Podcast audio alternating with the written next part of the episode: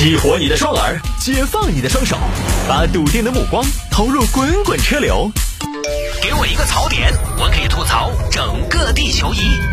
微言大义，换种方式纵横网络江湖。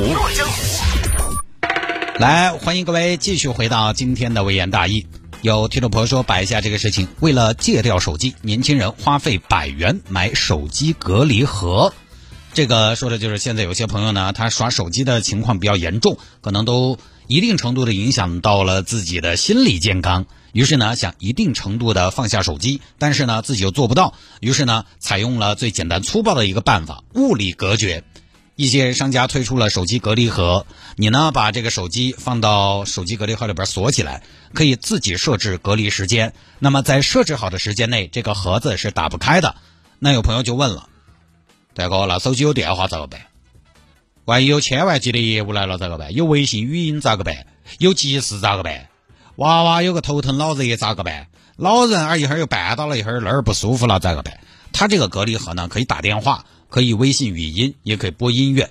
所以它不是完全的给你的手机锁住，锁住的功能呢，主要就是一些有的没的一些刷抖音呐、短视频呐，或者说上论坛呐，又或者是呃打游戏呀，锁住的是这些功能。基本的通话这些是可以的，就这么个东西。这个我看一下消费者评价啊，有些消费者呢说还是有一些效果，但是我个人呢对这种东西我还是会觉得这事吧治标不治本，两三天的新鲜。刚开始呢，可能有些朋友买了这个东西可以坚持的比较好，后来说不清楚，因为手机隔离盒你本身把手机放进手机隔离盒，放进去你就得自己放，是不是？你自己如果没有这个主观能动性，这个东西对你来说根本就没用。你能设置时间锁上，实在坚持不了了，你还可以用螺丝刀把它打开。而且这个，我觉得手机这个事儿吧，它分人。我们这个年龄段的人，我们看手机，一方面呢有娱乐的成分，但另一个方面其实主要还是工作生活需要。你说，就像我一天，本来我就没有什么太多完整的时间玩手机。换个角度，那个中午休息一下，我不玩手机，我玩什么？而且我本来还要工作，我的手机可以记录每天我的每一个手机 app 的解锁次数，我就跟大家分享一下哈。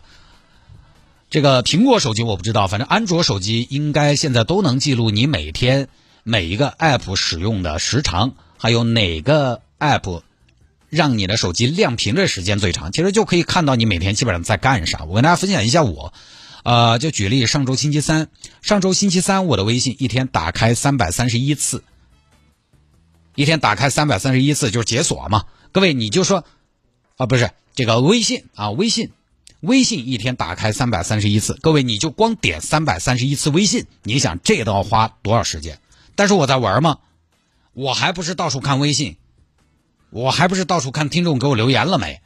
看听众留言了，我能回我及时回。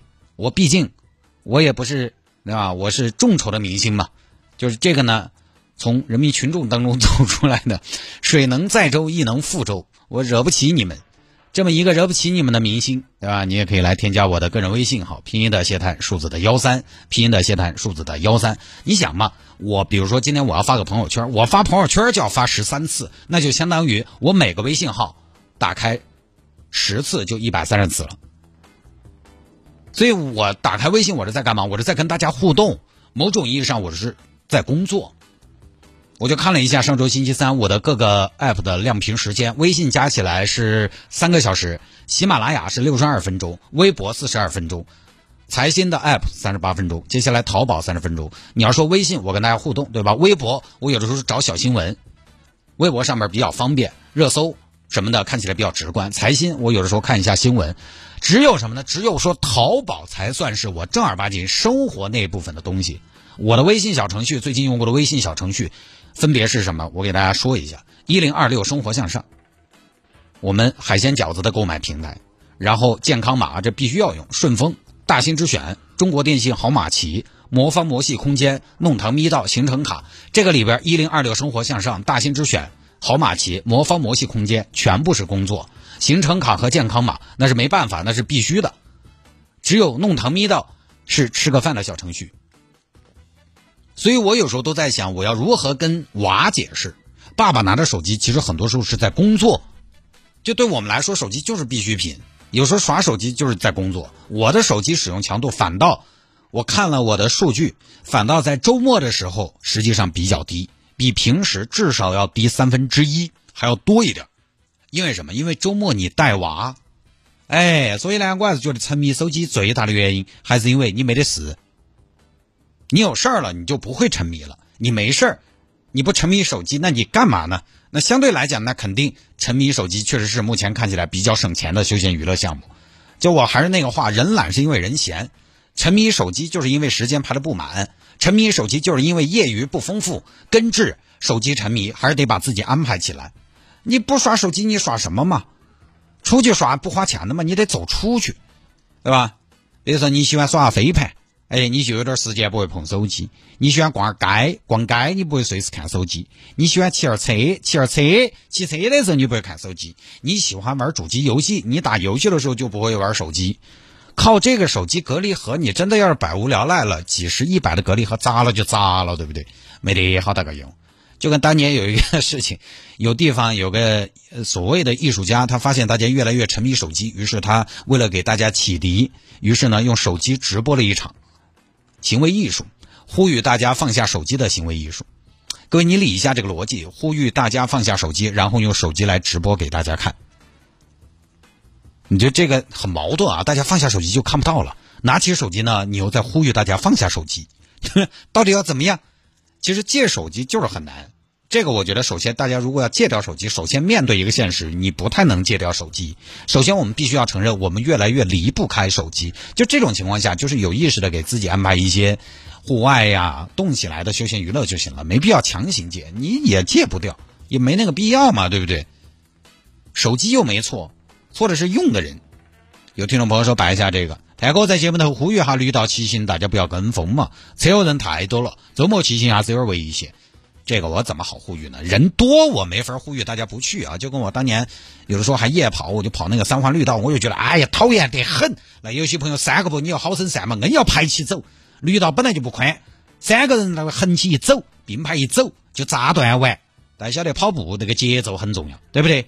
你一会儿又在变速，一会儿又在变速，实际上对体力的考验相对是比较大的，而且跑起就不酣畅。但是我也晓得绿道是个公共设施，凭啥子只准我在高头跑步呢？对不对？哪个该用哪个不该用呢？都是公共设施，大家都交了税的，所以我在节目当中也没法说大家不要跟风，不要去绿道骑。现在这个流行趋势已经起来了，我承认锦城绿道骑行这个事情呢，我也有责任，因为我周末也经常带孩子去绿道骑车。我最远的一次呢，是跟我们女儿骑车从锦城湖过环球中心，走桂溪公园，走交子公园，骑到三环内。呃，那一趟来回大概有十二公里左右。我经常发朋友圈，也在发骑车地图，呃，所以我也有责任。这个一窝蜂呢，确实也是难以避免的事情，因为毕竟疫情期间呢，大家不太好出门。那怎么玩嘛？就是成都本地消化。骑车好歹呢，它比跑步什么的要来的轻松，要有乐趣一些，所以也就流行起来了，也很正常。我也不好说谁该去谁不该去。这个自自行车骑行呢，也是说实话呢，就是它也有鄙视链。骑公路车的可能看不上骑山地车的，骑山地车的可能看不上骑折叠车的，折叠车的可能又看不上共享单车，共享单车可能又鄙视儿童车，没得辅助轮的儿童车可能还要鄙视有辅助轮的儿童车，就是鄙视链从小时候开始。专业的看不上器材党，器材党看不上凹造型发小红书的，凹造型发小红书的看不起没有造型的，一个人刷速度的那看不上那些成群结队叽叽喳喳搞社交的，觉得你们就是来社交，你们根本不爱骑车。成群结队叽叽喳喳，可能也觉得哈气的那，怕不是脑壳翘了。恁个热的天气，不会享受生活，就是大家互相也看不惯。也确实嘛，因为这个，就我跟大家做个提醒，因为这个绿道骑行哈，现在非常的流行。大家车型又不一样，骑行的目的也不一样，能力也不一样，那你就会发现有人飞快，有人慢慢悠，慢慢悠悠。而绿道呢，其实它并不宽啊，就会发生一些摩擦。但是你说让哪个上，不让哪个上，不好意思。公共绿道符合要求都可以上，所以我只能在节目里边提醒大家说，绿道骑车在车道上不要并排骑，一定要靠右行，不要逆行。你看我，我跟我们娃娃骑的，我们都是一前一后，我们不得排一起骑。然后就是什么呢？非常重要的一点是，尤其带小朋友去骑行的朋友，因为小朋友他这个呃规则意识可能还没有建立起来，他自行车他也不知道应该有什么礼仪，不要随便停。要靠边停，提前打手势。我们老辈子传下来的，哎，我以前不晓得，他们这儿转弯举个手爪子呢？打手势，就跟转弯灯一样，提示后车你要停，保持一定的车距，然后你要停下了车道再停车。我教我们家孩子骑车，在绿道上首先教的就是靠边骑，不要突然停，不要并排骑。另外就是太小的小朋友，找一块空地他骑，其实比让他在绿道上跟大家一起要安全些。因为小朋友其实不太受控制，他会随便停到路中间，那个真的不安全。就三环内有一处蹦道嘛，那个蹦道就是我不知道跟我发朋友圈有没有关系，人越来越多，越来越多，慢慢就去不了了。因为周末的时候人太多，那个速度根本起不来。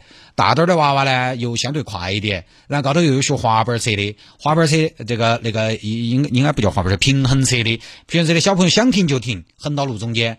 那高头弯路冲的、弯小轮车的，它速度相对比较快，就完全有点耍不开，所以慢慢也就不去了。反正这个呃习惯，我觉得还是要，尤其要给小朋友教好。当然，成年人更应该注意这个，就是你骑行，大家都可以骑，这个没得问题，但是不要影响其他人，然后尽量呢安全一点，有点意，有点安全意识。